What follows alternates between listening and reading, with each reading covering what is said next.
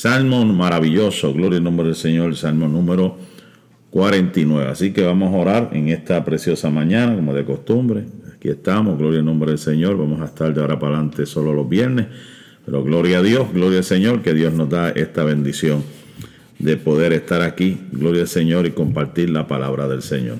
Padre, te alabo Dios, te glorifico, exalto tu nombre, nombre que es sobre todo nombre. Gracias te damos por este privilegio por esta oportunidad que tú nos concedes nuevamente el poder estar de mañana, Señor Dios mío, contemplando tu hermosura también, Dios mío, en tu presencia, Dios mío, Padre, y poder transmitir a través de esta red cibernética, Señor, a todos los hermanos, hermanas que nos estén escuchando a lo ancho, Dios mío, Padre, de esta plataforma, Señor, Padre, te pedimos, Dios, que te glorifique, Señor, derrames tu gloria, utilice en el día de hoy a tu sierva que ha de disertar este salmo, Señor, para tu gloria y para tu honra. En el nombre de Jesús.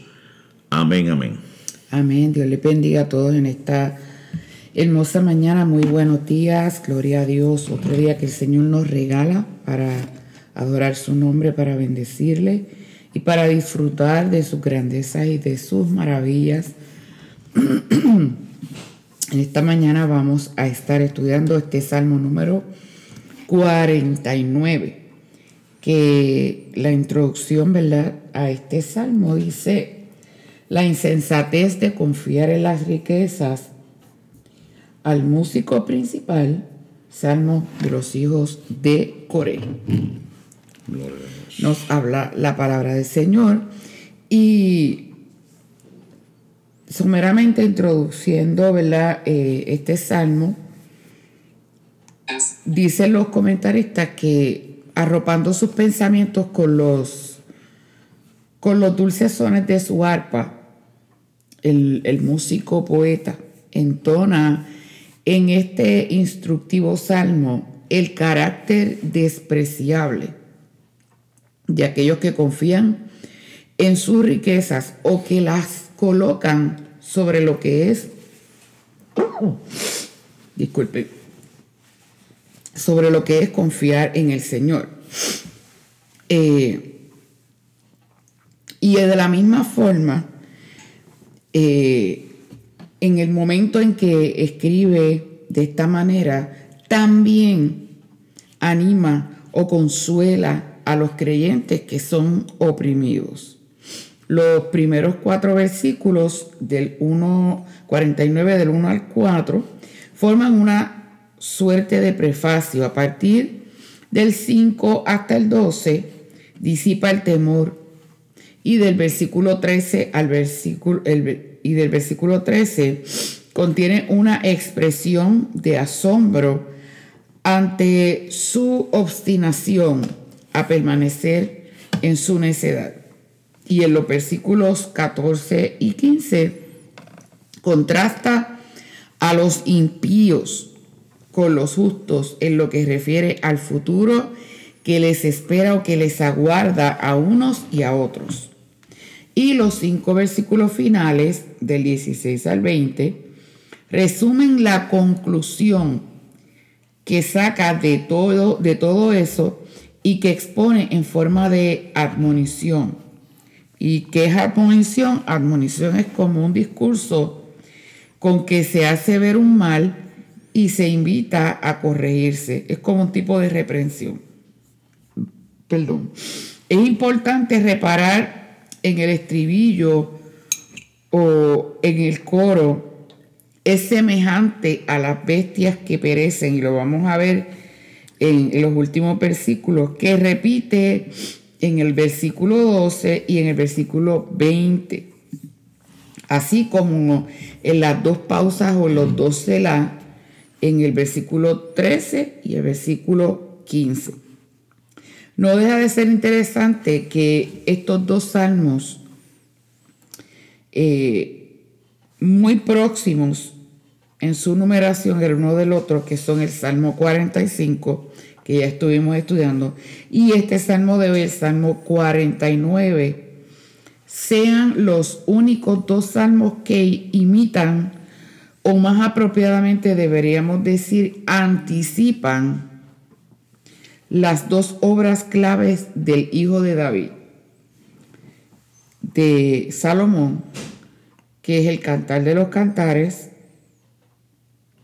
que muchas de las metáforas utilizadas en el Salmo 45 eh, se parecen y se asemejan bastante a, a las que menciona el libro de Cantares.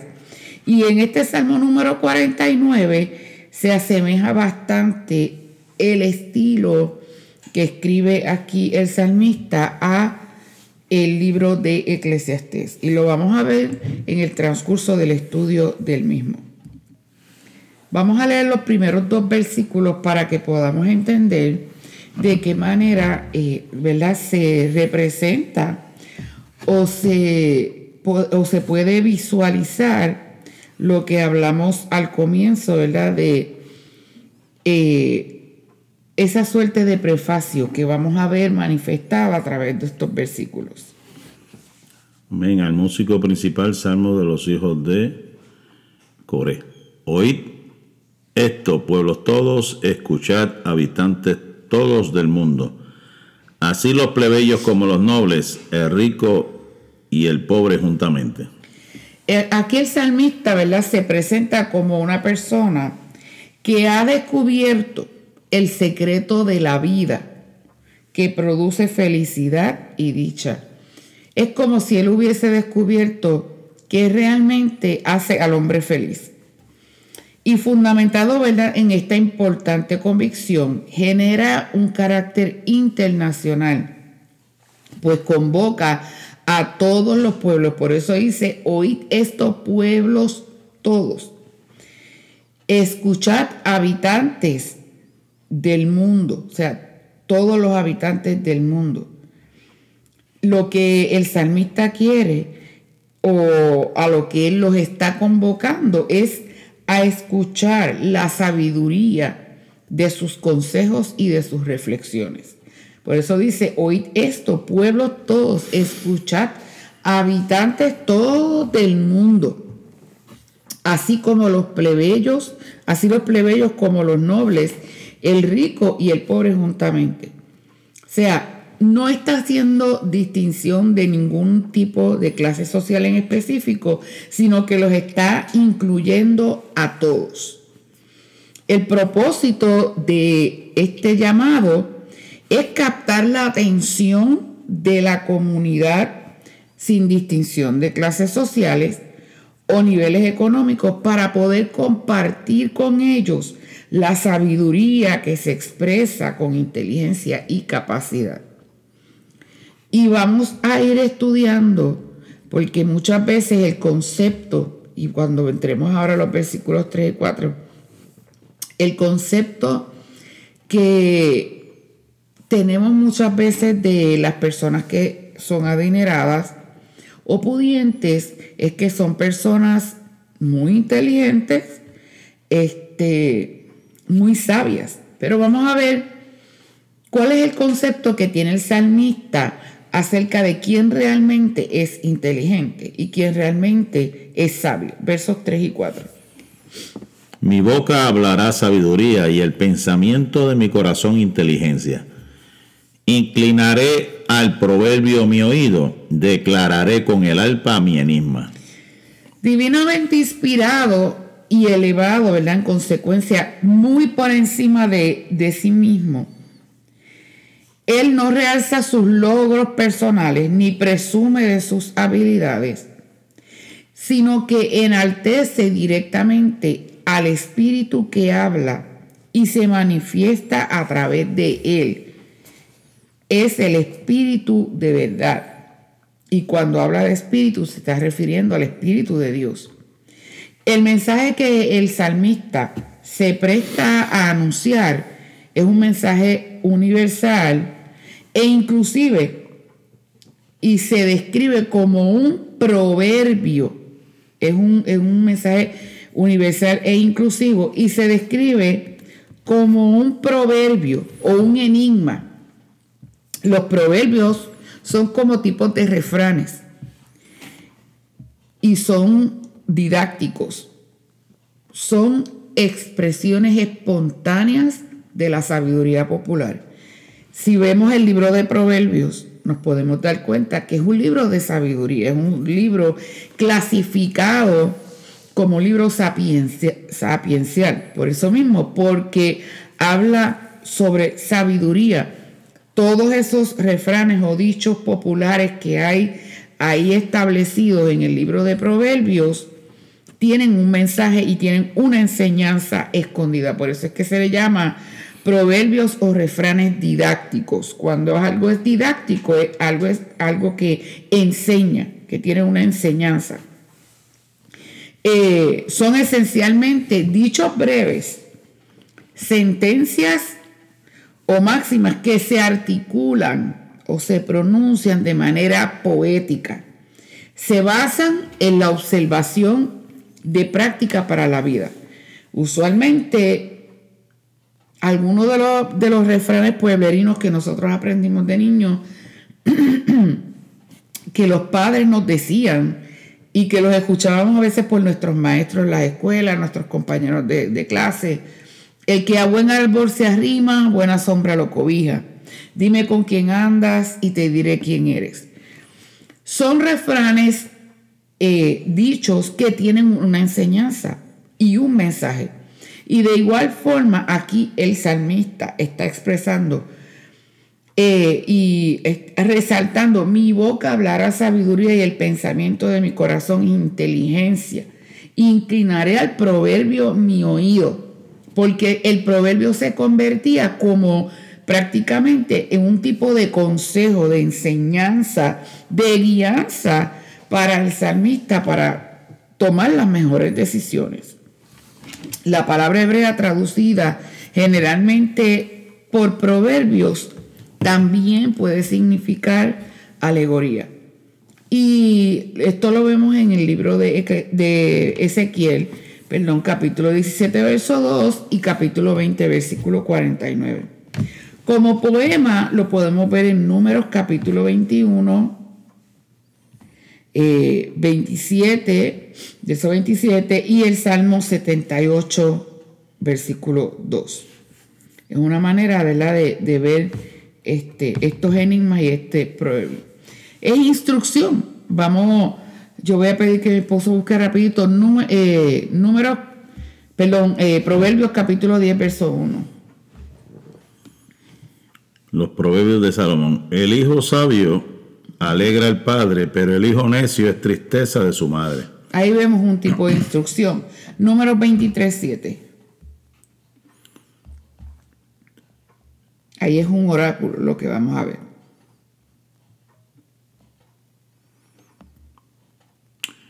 Y él tomó su parábola y dijo, de Aram me trajo Balac, rey de Moab, de los montes del oriente, ven, maldíceme a Jacob, y ven, ex, execra a Israel.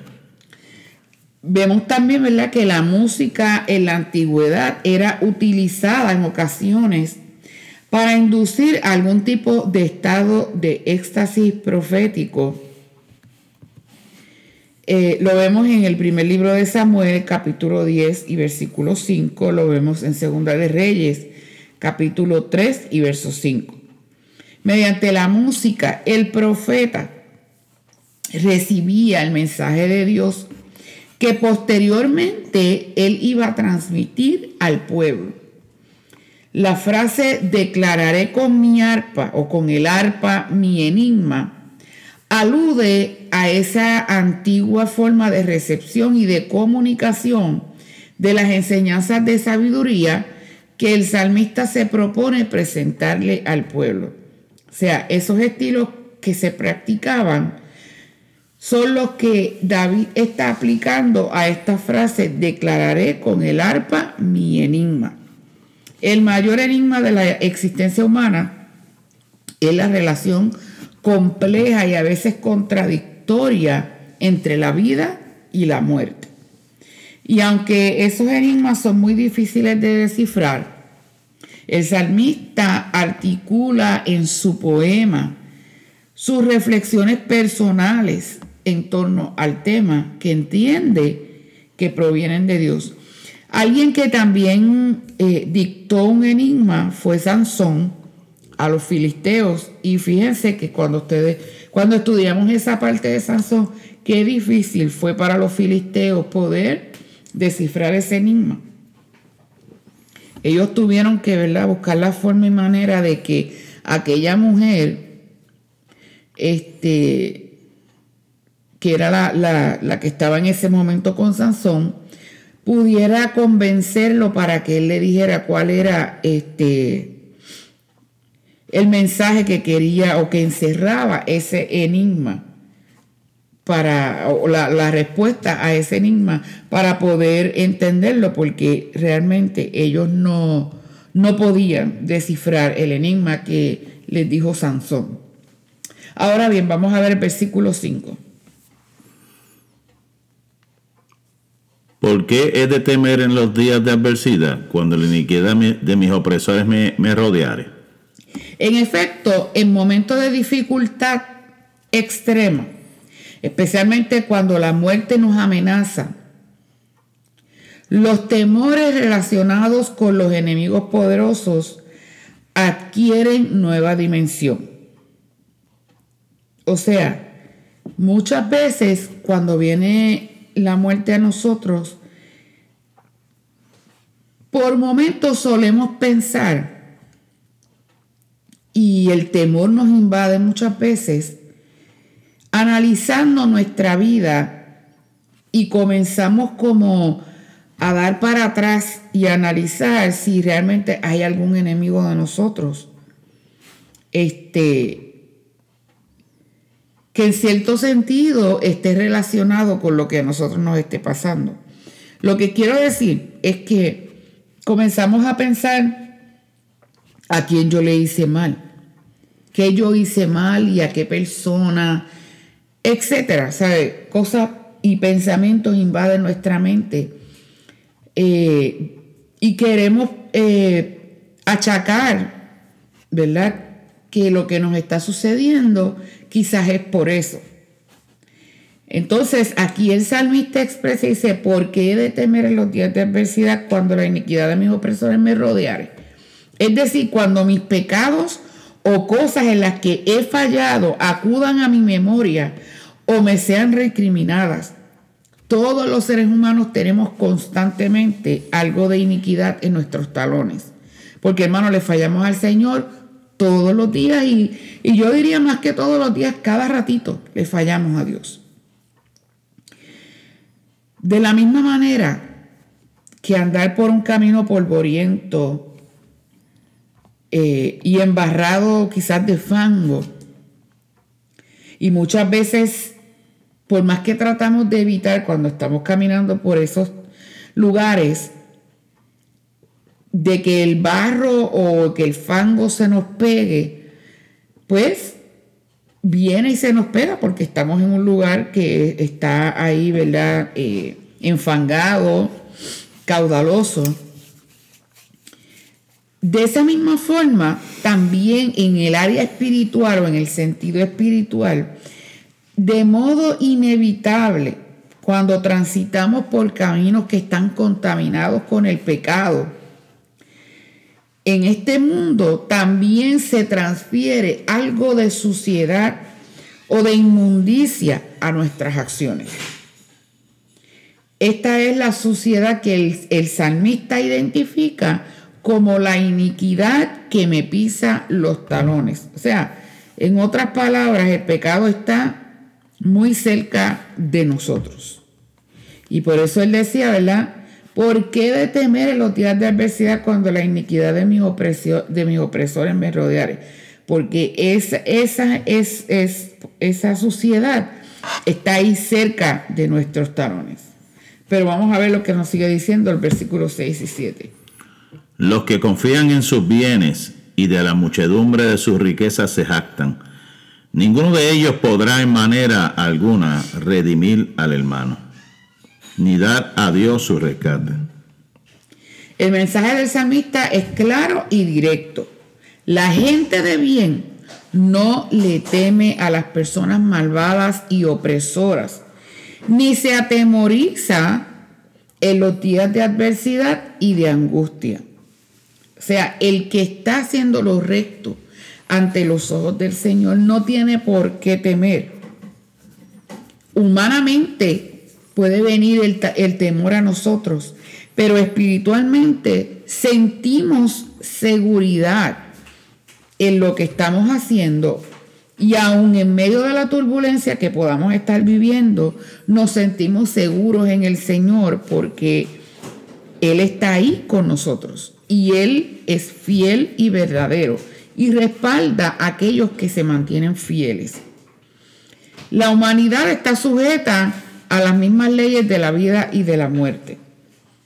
Y aunque las personas que, utilizan el, el poder económico y político para la opresión y la maldad, confían en sus bienes y se jactan de sus riquezas, no pueden redimir a su hermano ni pagar a Dios rescate. En otras palabras, lo que el salmista está queriendo decir, el hecho de que un gobernante esté en una posición o en el poder, jamás se podrá levantar en contra de un hijo de Dios o de una persona justa. Y si lo hiciera, si intentara solamente hacerlo, sabe que va a pagar unas consecuencias nefastas, porque Dios está ahí para proteger a los suyos. Por eso es que dice, ninguno de ellos podrá en manera alguna redimir al hermano, ni dar a Dios su rescate. No hay forma ni manera que el, el gobernante o las personas ricas en este mundo eh, por más que quieran destruir al pueblo de Dios. Y vemos un ejemplo claro en la Biblia, en el libro de Esther. En estos días yo terminaba, terminé de leer un libro que se llama El Enigma de la Perfección y ese libro me ministró de una manera bien especial. Y una de las cosas que me llamó la atención es que eh, el autor decía que cuando la historia de Esther, en aquella noche, ¿verdad? Que él perdió el sueño.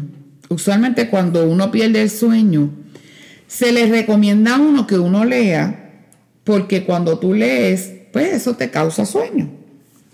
Este, cuando estás cansado, ¿verdad? Entonces, fíjese qué detalle tan impresionante y las cosas que hace Dios, porque cuando Él quiere exaltar a los suyos y quiere levantar sobre cualquier gobernante o cualquier funcionario de gobierno. El Señor quiere resaltar y exaltar a sus siervos. Dios lo hace de manera que uno a veces no puede creer cómo Dios obra. Y en el caso de, de en el libro de Esther, la Biblia dice, ¿verdad? Que este, el rey Azor había perdido el sueño. Le traen el libro de las crónicas que se suponía que esto le provocara sueños. Sin embargo, le llamó la atención al rey Azuero que había dos hombres que habían tramado su muerte y Mardoqueo, el hombre que había criado a Esther, que era como su padre, ¿verdad? Porque él era el que se había hecho cargo de ella cuando sus padres habían muerto Mardoqueo había eh, dicho o había hecho saber de que estos dos hombres estaban tramando matar al rey, la muerte del rey. Entonces el rey empieza a preguntar, ¿qué, es, qué, qué le han hecho a ese hombre en recompensa por lo que él hizo por mí? y llegaron a la conclusión de que no se había hecho nada. Entonces, el malvado Amán, que ya estaba tramando la muerte de los judíos y que no soportaba Mardoqueo, eh, es llamado por el rey y el rey le pregunta, ¿qué se haría a una persona que ha honrado al rey? Entonces Amán, creyéndose que eso se iba a referir a él, comenzó a mencionar una serie de cosas que se le ponga el anillo del rey, que se vista así, asado, ¿verdad? Con unas ropas reales y que se pasee por toda la ciudad y se diga, así se hará el hombre que honrará al rey. Lo menos que se imaginaba Mardoqueo, el digo, perdón, este, Amán, era que a la persona que se iba a honrar era Mardoqueo.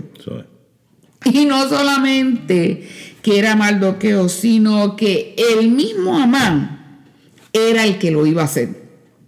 Así es que el rey manda llamar a Mardoqueo, le pone los vestidos reales y todas las cosas que mencionó Amán, se las tuvo que hacer a Mardoqueo, porque esas son las cosas que Dios hace. O sea, no hay hombrecito en esta tierra que pueda levantarse contra un cielo de Dios y viva para contarlo. Realmente, si viviera sería porque se arrepiente y por la misericordia de Dios, el Señor, ¿verdad? Le extendiera la vida.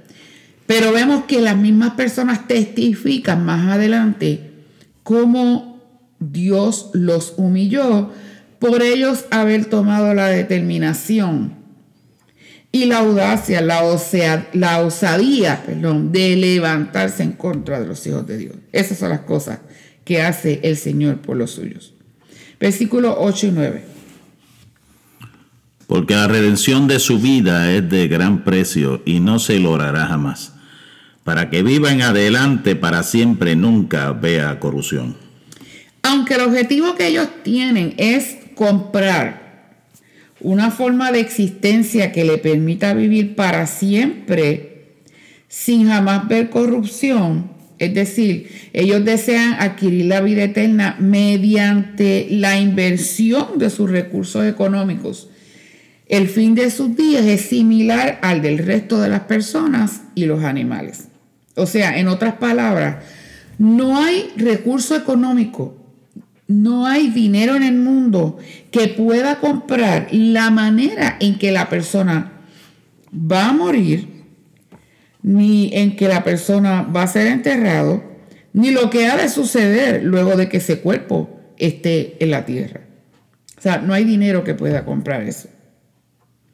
Y vemos historias de, de algunos emperadores que pasaron por ese proceso.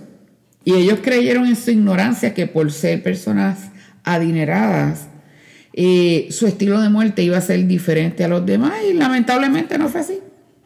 Fue lo mismo que pasaron los otros.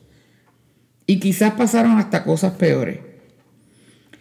Y es la manera en que muchas veces la gente de dinero piensa erradamente. Su amor por la riqueza, su ceguera por los recursos económicos es tal que ellos se creen que van a tener una muerte mejor que las demás personas. Vemos el mismo caso de, de Michael Jackson, este hombre que tenía tanto dinero y de la manera tan, tan vil que murió.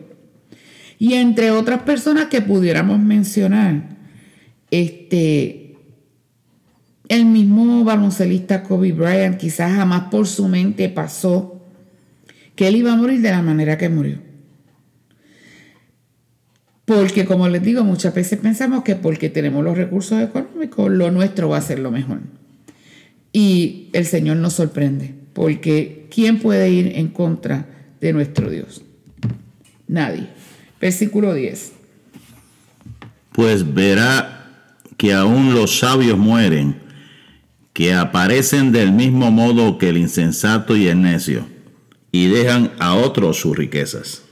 La gente rica y opresora muere de la misma forma que mueren los pobres, que muere la gente sabia, que muere este, la gente insensata y que muere la gente necia. O sea, nada de eso, ni la ignorancia ni la locura, inmuniza contra la muerte. Con ellos no se pueden llevar ni un centavo, nada, ni un centavo. Porque aunque los entierren con el dinero, no quiere decir que ellos le van a dar uso. aunque la gente le eche el dinero En, su, en su ataúd, eso no quiere decir que ellos lo van a disfrutar. Porque de la misma manera que se descompone el cuerpo del pobre, se va a descomponer su cuerpo. Bien sea que tengan numerosos herederos, a quienes puedan legar ¿verdad? sus copiosas posesiones o que sus riquezas queden sin reclamar. Da igual, poco importa todo lo que hayan atesorado, ya no es tuyo. Por eso es que dice, pues se ve que mueren todos los sabios, el loco y el ignorante perecen y dejan a otros sus riquezas. Muchas veces lo que suele pasar es que le dejan el dinero a sus familiares y lo que empieza es una guerra entre la familia por el dinero, por lo que dejaron. Puede que sus familiares y sus amigos acaben disputando entre ellos para conseguirlo. Porque empieza la guerra, ya no son más, muchos hermanos hasta dejan de hablarse por los bienes que dejaron sus padres, este, familiares que están interesados. esos lazos o esos vínculos se rompen por ese dinero o por esa herencia. Y hasta muchas veces la persona no tiene a nadie y ese dinero cae en las manos de un banco que, mire, pues embarga todo ese dinero. O a lo mejor en manos de un extraño, de una persona que no tiene que ver nada con esa persona y que, pues, simplemente agarra el dinero, lo malversa, lo reparte, destruye este, las propiedades, daña todo. O sea, y realmente la persona, el propietario, no puede hacer nada al respecto, ni puede hacer nada para impedir que esto suceda. Y así es la ignorancia muchas veces del ser humano. Versículo 11. Su íntimo pensamiento es que sus casas serán eternas y sus habitaciones para generación y generación dan sus nombres a sus tierras.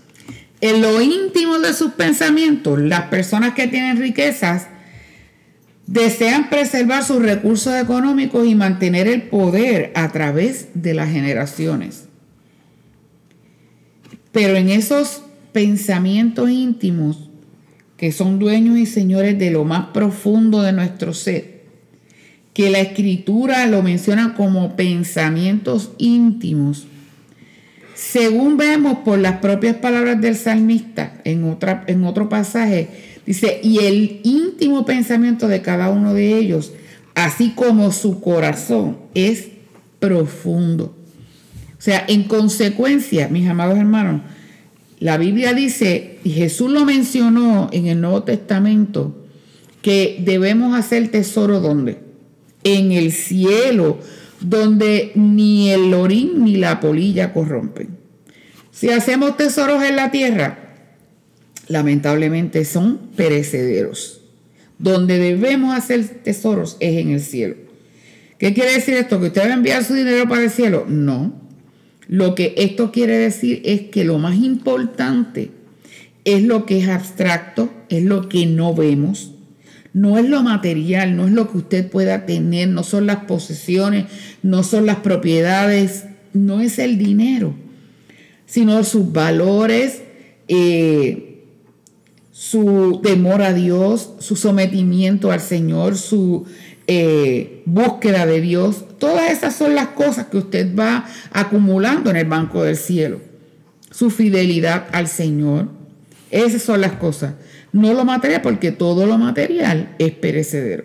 A ese nivel que eso no va a entrar al reino de los cielos. Aún nuestro cuerpo necesita esa transformación para poder entrar al cielo, porque la Biblia dice que allá arriba nada inmundo ha de entrar. O sea, este cuerpo corruptible se tiene que vestir de incorrupción para poder entrar al reino de los cielos. Así que cuanto más las cosas materiales y las riquezas. Pero el hombre es tan necio que creyéndose sabio se hace necio. Versículo 12 mas el hombre no permanecer en honra es semejante a las bestias que perecen. Wow. Recuerdan que al principio mencionamos esto, que es semejante a las bestias que perecen cuando estábamos estructurando el salmo. No es más que huésped por unas horas. no alcanza ni tan siquiera a pernoctar, a pasar la noche. Por mucho que habite en salones de mármol y se pasee entre los ricos, entre la gente adinerada, entre la gente prominente, por más alfombra roja que le tiren para que pueda pasar la persona, su orden de desahucio está escrita y firmada desde el instante mismo de su llegada. En otras palabras, lo que esto quiere decir, hermano, es que de la misma forma que nació, así mismo puede morir o va a morir. O sea, en otras palabras, el hecho de que tú disfrutes de ciertos privilegios y de ciertas, eh, vamos a decir así, eh, comodidades, ¿verdad? Por, por ser una persona adinerada. Eso no te garantiza que el día este, de tu muerte no vas a llegar a ser semejante a las bestias que son cortadas o que perecen. Al vivir nadando en riquezas y saciado de cosas materiales y de placeres, no hace sino engordar para la matanza. O sea, te sigue preparando para esa muerte, tal como muere el buey en el, en el degolladero o en el matadero. O sea, está comparando el que nosotros nos afanemos tanto por las riquezas y vivamos para acumular bienes terrenales como lo que como la muerte de un animal, así mismito, porque usted sabe que los animales, la diferencia entre un ser humano y un animal es que los animales son seres que irracionales, no tienen raciocinio. Nosotros los seres humanos sí. Pero muchas veces el actuar de esta manera, el poner nuestro corazón y nuestra vista en las riquezas, en los bienes materiales nos hace actuar como una bestia, como un animal. Hmm. Qué feo y qué fuerte el que se nos diga eso, pero esa es la realidad. Y a veces pensamos que porque hemos tenido ciertos logros académicos, porque somos fulano de tal. Mira, ayer mismo leía este, una noticia que le comentaba a mi esposo, el famoso Bill Gates, que era el cuarto hombre más rico en el mundo, salió de ese lugar porque al pasar ahora por el proceso de divorcio, tuvo que pasarle 6 billones de dólares a su ex esposa. Así es que a consecuencia de esto, ya él no está dentro de los más ricos del mundo. Para que usted vea cómo de ahora para ahorita usted puede perder todo, todo. Y a lo mejor él se creía que se había salido con la suya porque sabemos que él está detrás de toda esta situación del COVID y todo esto. Entre otras cosas más. Este, pero para que usted vea, hermano, e inclusive cuando analizamos muchas veces las acciones, la conducta de nuestros gobernantes, las expresiones necias que muchas veces hacen, más adelante vemos los resultados de ello. El gobernador de Nueva York, ¿cómo? que se burló y dijo que Dios no fue el, el, el, que había ayudado para lo Ayudado y mira, terminó teniendo, que, teniendo que renunciar. Así es. El que, mire, a Dios nadie lo desafía y se queda fresquecito. Créame que el que desafía a Dios va a pagar unas consecuencias que son nefastas. El mismo Chávez también. hay mucha gente que se ha puesto a renegar, y se ha puesto a desafiar, como este grupo que se levantó en estos días, a desafiar a Dios o a desafiar la existencia de Dios. ¿Cómo tú vas a desafiar algo que tú no crees que existe? Eso es algo mm. irónico, ¿verdad? Que la gente se levante por ahí a desafiar algo que ellos no creen que existe. Pero así es el mundo neciamente actuando, tratando de de pues, llamar la atención, porque todo esto para mí es como llamar la atención también, eh, buscando pauta para que la gente lo siga, pero nosotros seguimos creyendo que eh, el Salmo número 2, ¿verdad? Que Dios lo mira desde los cielos y se, ríe de las necesidades de la gente. Amén. Mire, si usted no tiene muchos bienes materiales, si usted no tiene muchas posesiones materiales, no se preocupe. No se preocupe, disfrute que usted tiene la mejor riqueza, que sea la riqueza espiritual, que sea rico espiritualmente hablando. En eso es que nos debemos enfocar, porque lo material usted lo puede perder en cuestión de segundos, en cuestión de nada. Así es que es importante que nos enfoquemos y en este salmo, este es el tema principal de, y, la enseñanza eh, o la idea central de, de este salmo es el que nosotros no nos enfoquemos en las riquezas, porque todo eso es perecedero. Versículo 13.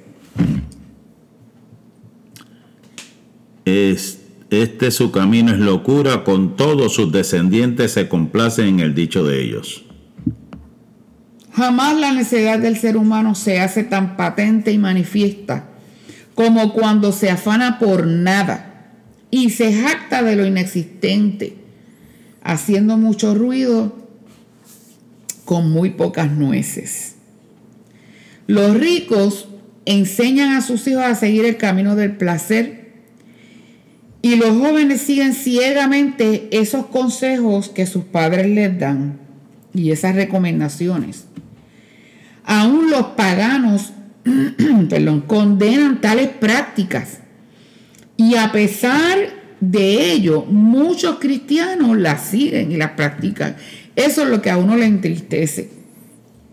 Que muchas veces también nosotros los creyentes caemos en esto caemos en estas prácticas y le enseñamos de igual forma a nuestros hijos. Y lo que no nos ponemos a analizar es que aquí lo más importante no es los bienes materiales que nosotros podamos tener, sino es nuestra relación con nuestro Señor. Yo le, le repetí a la iglesia, porque esto cada rato se lo digo, el domingo, nosotros tenemos que aprender a amar a Dios por quien Él es y no por lo que Él nos pueda dar a nosotros. Por quien es Dios. Yo lo amo por quien es Dios. Pero no por lo que Él me pueda dar. Si yo amo a Dios por lo que Él me pueda dar, me tengo que arrepentir nuevamente. Tristemente. Porque yo tengo que amarlo porque Él es Dios. Porque Él es el gran yo soy. Y de ahí se derivan muchos nombres que lo, que lo, que lo destacan a él y que lo este, describen. Pero yo lo tengo que amar por quien él es y no por lo que él me pueda dar. Porque él es el dueño de la riqueza, él es el dueño de oro y la plata. Pero yo no le puedo servir por interés.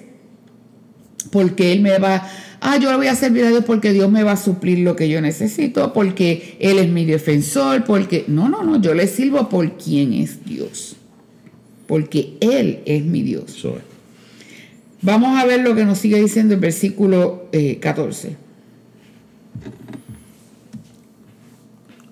Como a rebaños que son conducidos al Seol, la muerte los pastoreará y los restos se enseñorearán de ellos por la mañana, se consumirá su buen parecer y el Seol será su morada. Hermana Diana Valdepeña escribe por aquí, rico es tener paz en la tormenta y gozo en la prueba, santo. Amén, así es, así es.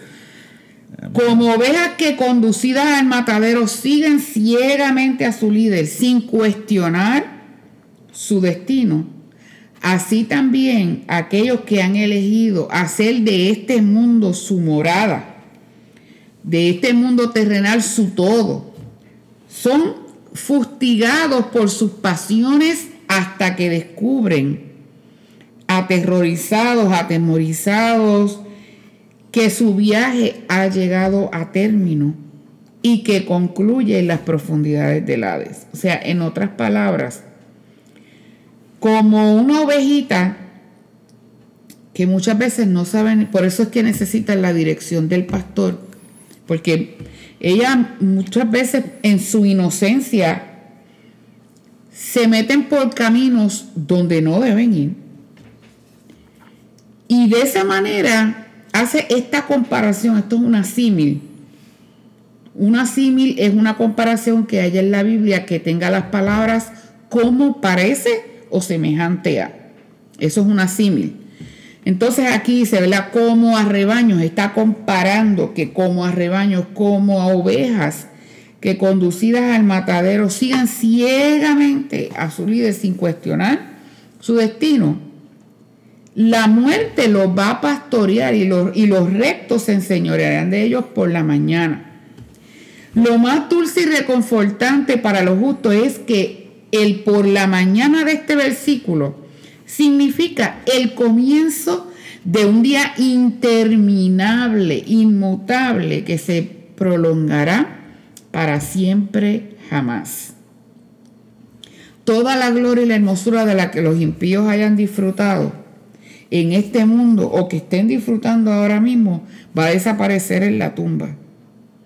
Pues lamentablemente la salvación no la podemos comprar. No podemos comprar la vida eterna todos estos grandes eh, personajes, estos grandes magnates que tienen tanto dinero, que tienen tantas posesiones, que tienen tantas cosas, ellos de ninguna manera pueden comprar su vida eterna. Quizás aquí puedan disfrutar de muchos bienes y, sabemos que la Biblia nos habla. El Señor Jesús mencionaba un ejemplo de aquel rico que disfrutaba, ¿verdad?, de, de todos sus bienes. Y cuando se escuchó aquella voz necio, esta noche vienen a buscar tu alma. Y todo lo que tienes, ¿para quién será?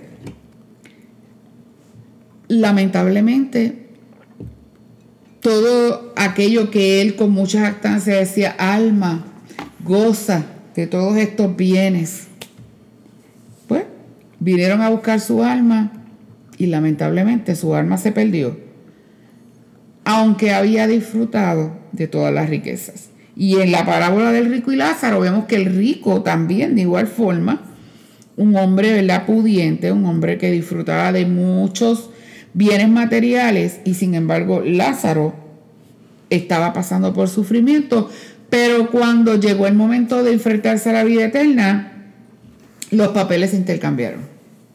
Entonces ahí Lázaro disfrutaba de todo el esplendor en términos espirituales, ¿verdad? De, gozo, de alegría, de contentamiento. Sin embargo, el rico estaba siendo atormentado.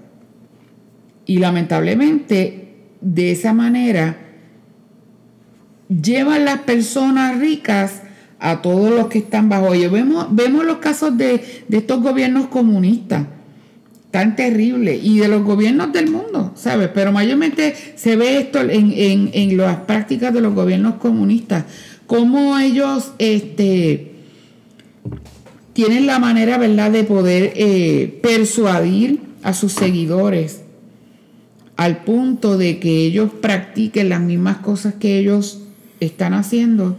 ¿Y dónde están ellos hoy? Lamentablemente no pudieron comprar su vida eterna. Versículo 15. Pero Dios redimirá mi vida del poder del Seol, porque Él me tomará consigo, Selah. Sin embargo, el salmista no se siente como una oveja que va al degolladero o al matadero, sino como una persona segura y esperanzada que confía en el Señor, que le redimirá del poder del Seol. Aquí el poeta afirma que llegará el momento cuando la gente recta se enseñoreará de los opresores que tienen su morada en la muerte. Dios mismo tomará al salmista, que es una persona sabia e inteligente, para revelarle los grandes secretos de la vida. O sea, los que le servimos al Señor tenemos muchos privilegios, nosotros no tenemos nada que envidiarle a la gente del mundo, nada versículos 16 y 17.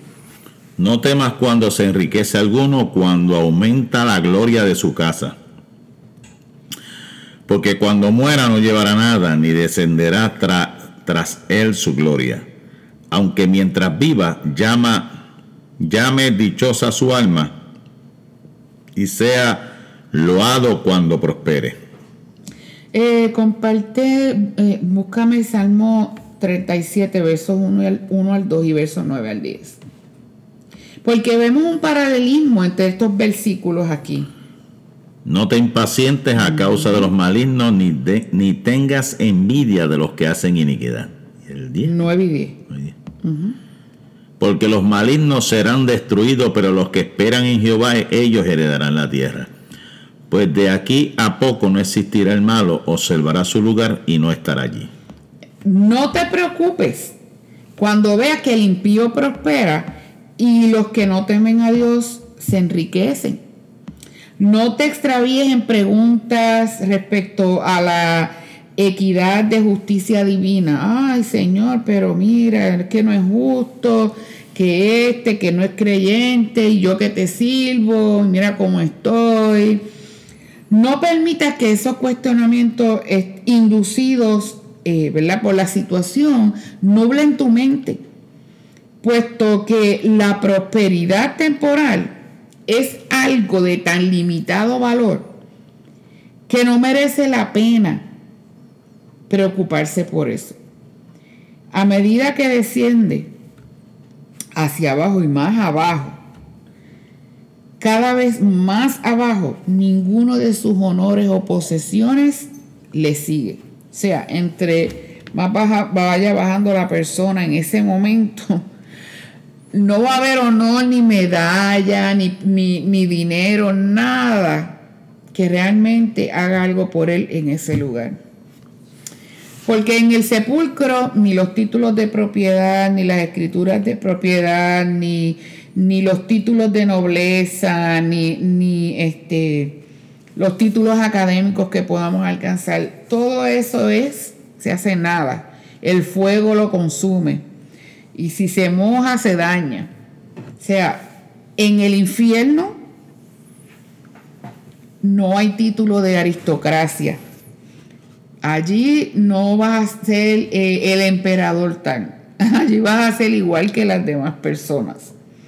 Y los pecadores más distinguidos descubrirán que las llamas eternas no atienden a normas sociales, ni respetan sus distinciones, ni refinamientos, ni esmero. O sea, ahí en el infierno realmente todo eso será perecedero los antiguos caciques pensaban que iban a ser acompañados de muchachas vírgenes y mucha comida cuando eran muertos. Los enterraban con muchachas vivas y muchas cosas, oros y platas y cuestiones. Sí, sus posesiones. Pensando que iban este, a disfrutar, de eso. en su largo camino. La ignorancia de, ¿verdad? de los, nuestros indios, especialmente los taínos, que es parte de de las tres razas que nos corren por la sangre, este, pero realmente cuando uno se muere no, se lleva nada. Y como les decía ahorita, aunque te pongan las cosas en, en tu ataúd, ¿quién dice que tú te vas a sentar a disfrutar de eso? Eso es una ignorancia realmente. Verso 18. Aunque mientras viva llame dichosa su alma y sea loado con, cuando prospere el rico y el poderoso disfrutan en esta vida de muchas cosas buenas y de muchas posesiones, ¿verdad? Como hemos estado mencionando. Y a la misma vez estas cosas los llevan a resaltar su ego. Y si ellos tienen estas cosas, esto les da un sentido de grandeza. Entonces, aquí el salmista está diciendo, porque mientras vivieres será su vida bendita y tú serás loado cuando fueres próspero. Vivió rodeado de la adulación de los halagadores y llegó al extremo de declararse a sí mismo feliz. Pero la realidad es que volvemos a lo de ahorita. Todo eso es pasajero y nada de eso puede comprar la vida eterna. Y de la misma manera que será un pobre que no sirva a Dios atormentado, de esa misma forma va a ser esta persona, aún con todas sus posesiones materiales, si no se convierte al Señor. Versículo 19. Entrará en la generación de sus padres y nunca más verá la luz. Una generación miente a la otra y la actual miente a la siguiente y así eso se convierte como en una cadena. Este, hay muchas cosas que la gente hace por costumbre. Por ejemplo, yo recuerdo a mi abuelita paterna, ella decía que, que la religión que le habían enseñado sus padres era la religión católica, por lo tanto ella tenía que ser católica. Y eso pasó a sus hijos, a mis tíos, y eso ha pasado también a la vida de mis primos y así sucesivamente. Porque esa era la religión este, que se le enseñó en la casa. Y de igual forma, con muchas cosas nosotros marcamos nuestras generaciones. Mi abuela se la enseña a mi mamá, mi mamá me la enseña a mí, yo se la enseño a mis hijos, mis hijos se la van a enseñar a sus hijos y así sucesivamente. Una generación miente a la otra, la actual miente a la siguiente y en la misma forma las generaciones anteriores le mintieron a ella, como les decía. Unas y otras dormitan con respecto a su destino eterno. Y como estábamos mencionando, hay unas tradiciones que se practican de generación en generación. Pero alguien se tiene que parar en la brecha y romper con eso. ¿Para qué? Para que las generaciones subsiguientes puedan disfrutar de la vida eterna en Cristo.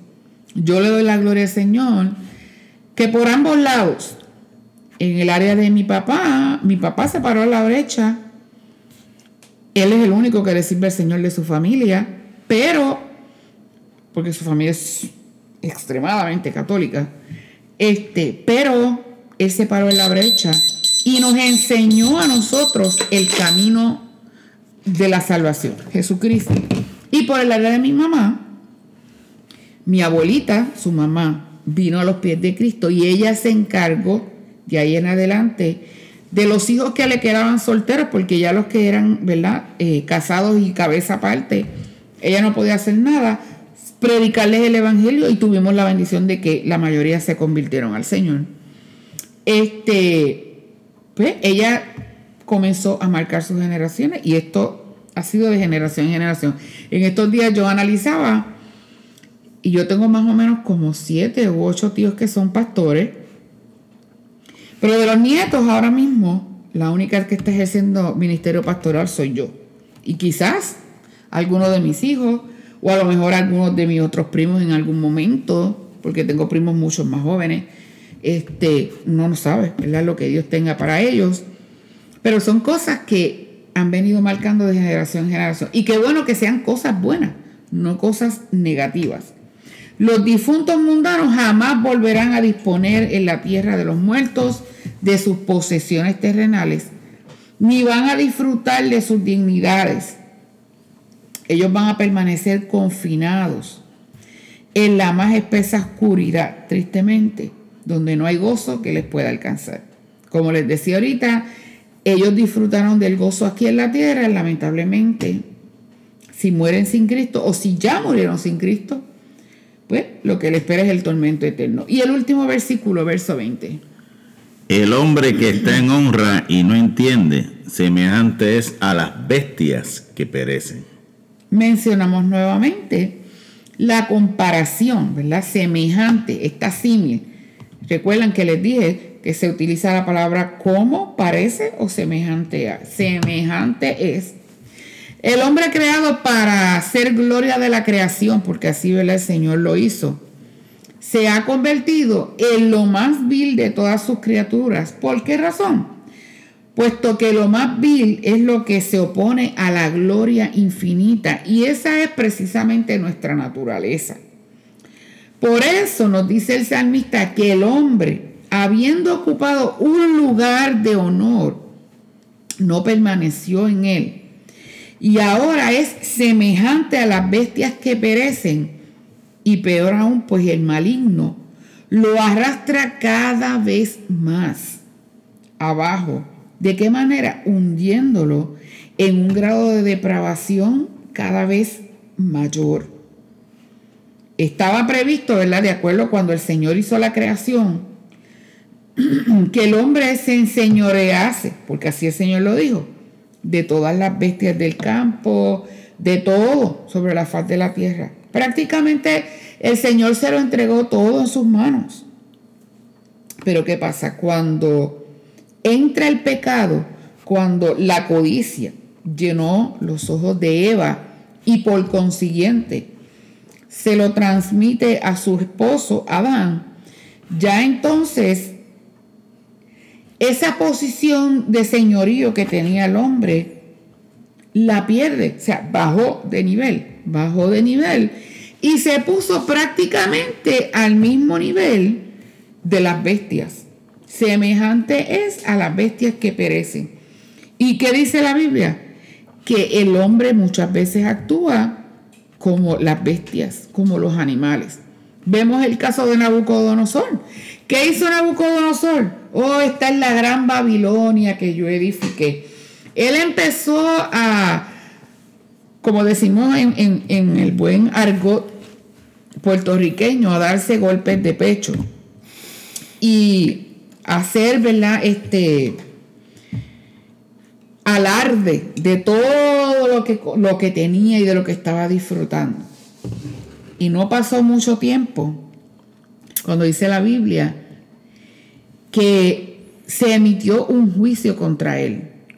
Y se le, y se le dijo que sería como las bestias del campo y comenzaron a crecerle uñas como de animales y así sucesivamente. Usted lo puede leer en el libro de Daniel. ¿Por qué? Porque es que no hay ser humano que pueda desafiar la grandeza de Dios y viva para contarlo. Y si vive como le digo, es porque se ha humillado y la misericordia de Dios lo ha alcanzado. Así que en esta mañana lo que el Señor nos enseña es que, mire, nos desarraiguemos completamente, despeguemos nuestro corazón de las riquezas porque eso es perecedero. Mejor enfoquemos nuestra mirada en los bienes espirituales, en alcanzar y trabajar para la vida eterna. Y hemos de disfrutar de un gozo eterno. Dios les bendiga en esta mañana. Amén. Poderosa palabra, ¿verdad? Que hemos aprendido eh, en la mañana de hoy. La insensatez de confiar en las riquezas, ¿verdad? Hay que confiar en Dios, que Él es el que nos va a proveer todas nuestras necesidades. Le damos gracias al Señor y gracias a cada uno de ustedes por habernos escuchado y a los que nos van a estar escuchando más adelante. Síganos viernes tras viernes, que estaremos, ¿verdad? Este, ya la semana que viene disertando el Salmo número 50. Gloria al nombre del Señor. Así que le deseamos que pase un hermoso día en la presencia del Señor y junto a sus seres queridos. La paz y la bendición de Dios sea con ustedes hoy, mañana y siempre. Dios le bendiga. Lindo día.